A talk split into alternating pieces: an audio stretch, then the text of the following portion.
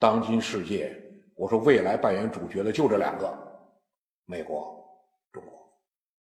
今天全世界国民生产总值超过十万亿美元的只有两个：美国十七万亿，中国十点五万亿。国防投入超过一千亿美元的只有两个：美国五千九百亿，中国一千五百亿。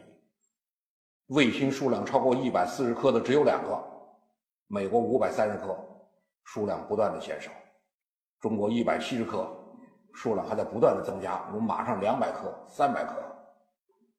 谁想到中国能到这步？中国被西方冠以“红色中国”“共产党中国”“赤色中国”。你看，中国前面有个定语，这个定语可以变的，说不定什么时候就不是红色了，说不定什么就不是共产党了。谁想到共产党中国、红色中国发展到今天，谁都没想到。我这儿再给大家举个例子：二零零零年，我当时在英国皇家军事科学院学习，它简称叫 I IMCS。IMCS 第一次邀请中国人民解放军军官进入英国皇家军事科学院。我们当时那个班三十名军官，来自二十六个国家和地区，按照英方的要求，在半年学习，学习期间每一名军官都要上台二十分钟，每周两名军官上台讲什么呢？你的社会制度、意识形态、宪法、国防，而且还讲为什么？为什么这个社会制度？为什么这个意识形态？军官讲的顺序：抽签，轮流抽签。南非军官麦克杜里上去抽签。抽签就跟我们今天摇奖小纸团在里面随便抓，抓出第一个纸团念爱沙尼亚军官，全场沉默了。第二个纸团念中国军官，哗，全场哄堂大笑。我当时是肃静啊，刚刚在皇家军事科学院报到第一周，语言环境还不熟悉呢。你让我讲社会制度意识形态，我也不是搞马克思主义的，我们搞国家安全战略的。我当时想，我说这这是个阴谋，什么筹钱啊？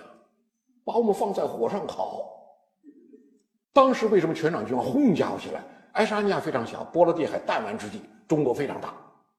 爱沙尼亚刚刚从苏联体制下挣脱出来，中国人还在搞社会主义，这反差非常大。全场哄堂大笑。我当时坐在那闷闷不乐。我说这帮家伙搞阴谋，我正想怎么对付他们呢。当时捷克军官站在我旁边的捷克军官罗德维尔，他上来悄悄地跟我说。他们就想听听你们为什么相信马克思主义，你们为什么搞社会主义？他说你别讲，一讲上他们当，你就讲讲你们中国历史文化，你们历史文化悠久，反正美国军官二十分钟，时间很快过去了。Time is fly，哎呦，我想可以啊，这主意不错，迅速把这事混过去。我当时这么想的。当然，我这儿给大家解释一下啊，站在这个罗罗德尔旁边的马来西亚海军上校桑德拉拉，这人特别黑啊，我真是没见过这么特别黑，他特别喜欢穿白衣服。他经常讲，谁给我照相谁倒霉。反正按照你们曝光我就没有了，按照你们曝光我没有了。这回按照我们我们曝光他就没有了。当然后来我们有马航三七零航班的事件，大家对马来西亚颇有怨言。我这给大家讲一下，我们跟桑德拉拉接触非常善良。桑德拉拉印度裔的马来西亚人，桑德拉拉告诉我，在马来西亚，印度裔华裔不允许考文科。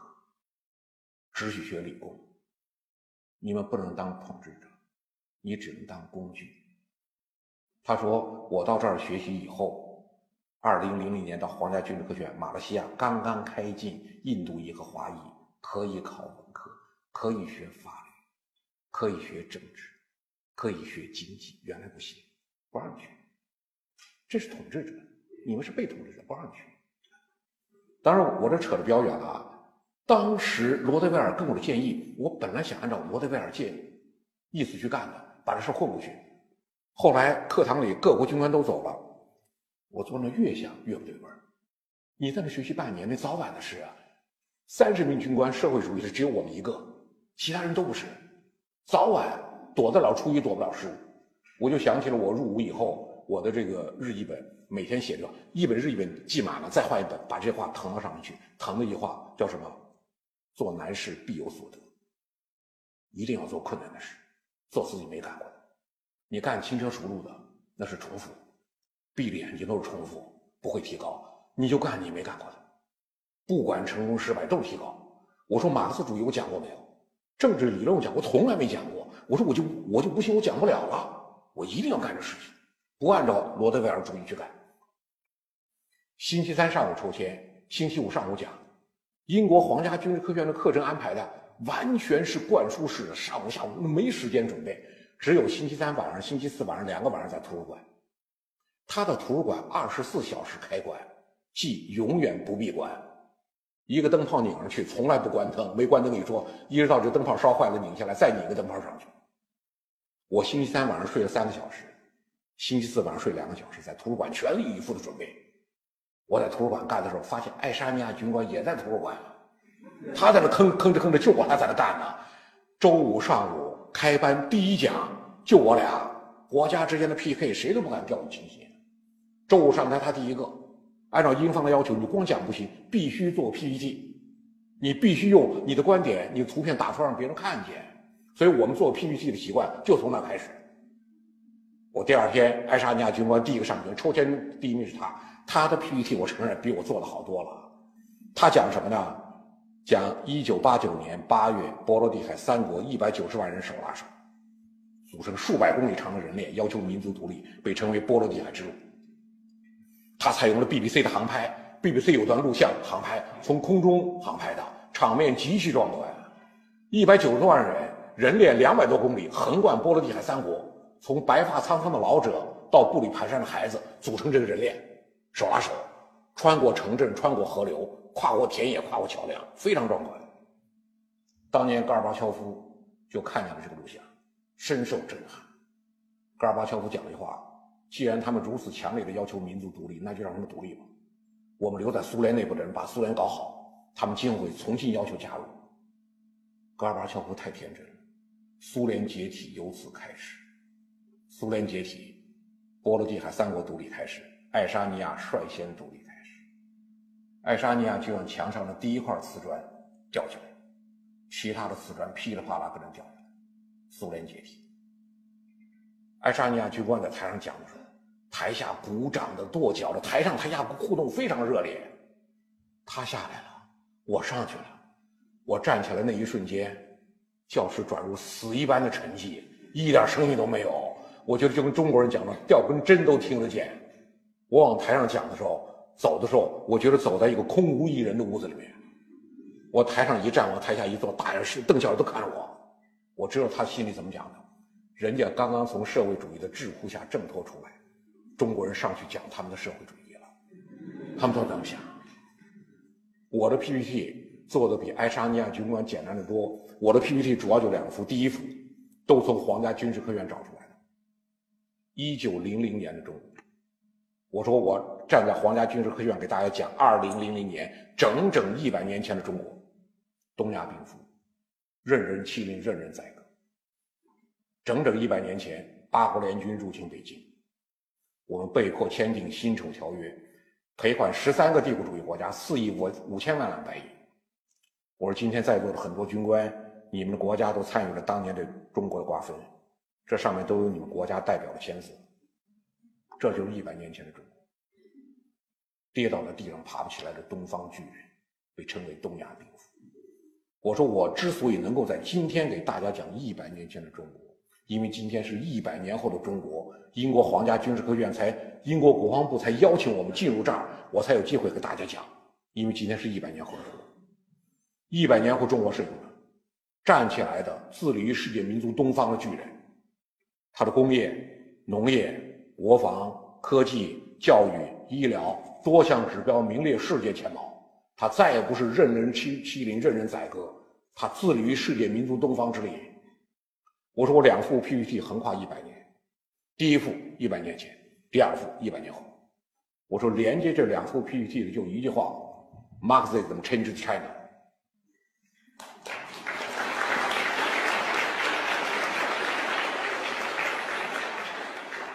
我们中国人为什么相信马克思主义？我说我们从来不是为了马克思主义而马克思主义的。马克思主义是我们认识、观察中国问题一种方法。我们用这个方法手段寻找到一条解决中国问题的道路。而在这个过程中，我还有第二句话：China changed Marx。毛泽东思想、马克思主义普遍真理与、中国革命具体实践结合，我们找到条中国革命的正确道路。邓小平理论。马克思主义普遍真理与中国建设发展实际结合，我们找到改革开放的正确道路。我是中国一百年的宿命，Marxism change China，and China change Marxism。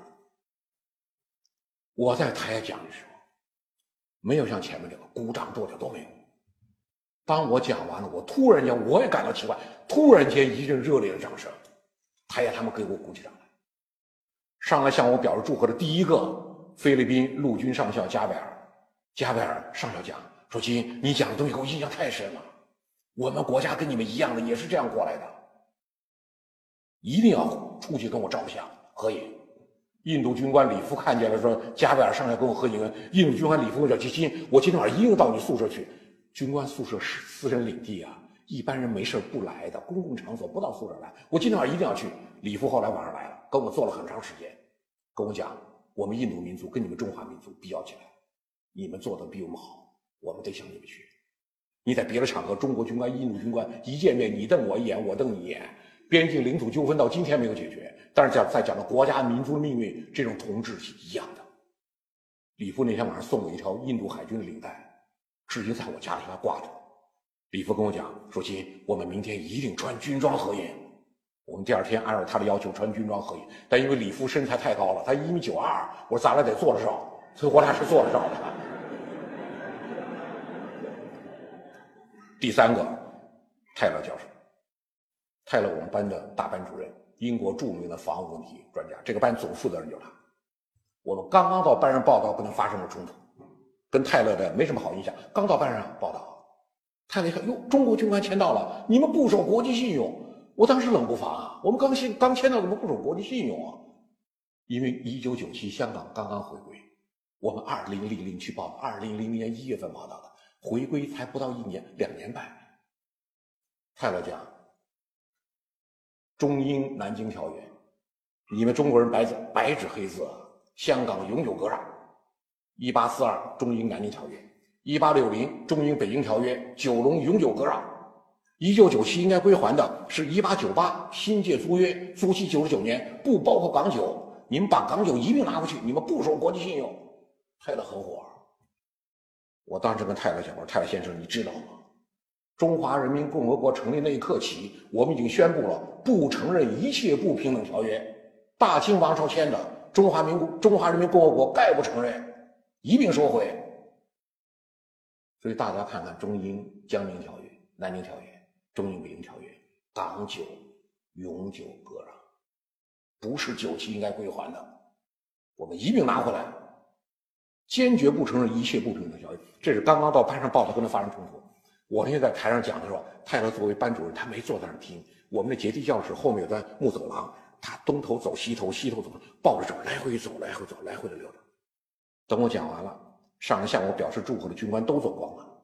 泰勒上来跟我讲那话：“你今天讲出了你们的合理性。”我觉得泰勒这句话也算对我们的讲的最高评价了。你们中国人这么搞，有你们中国人自己的道理。你讲出了你们的合理性。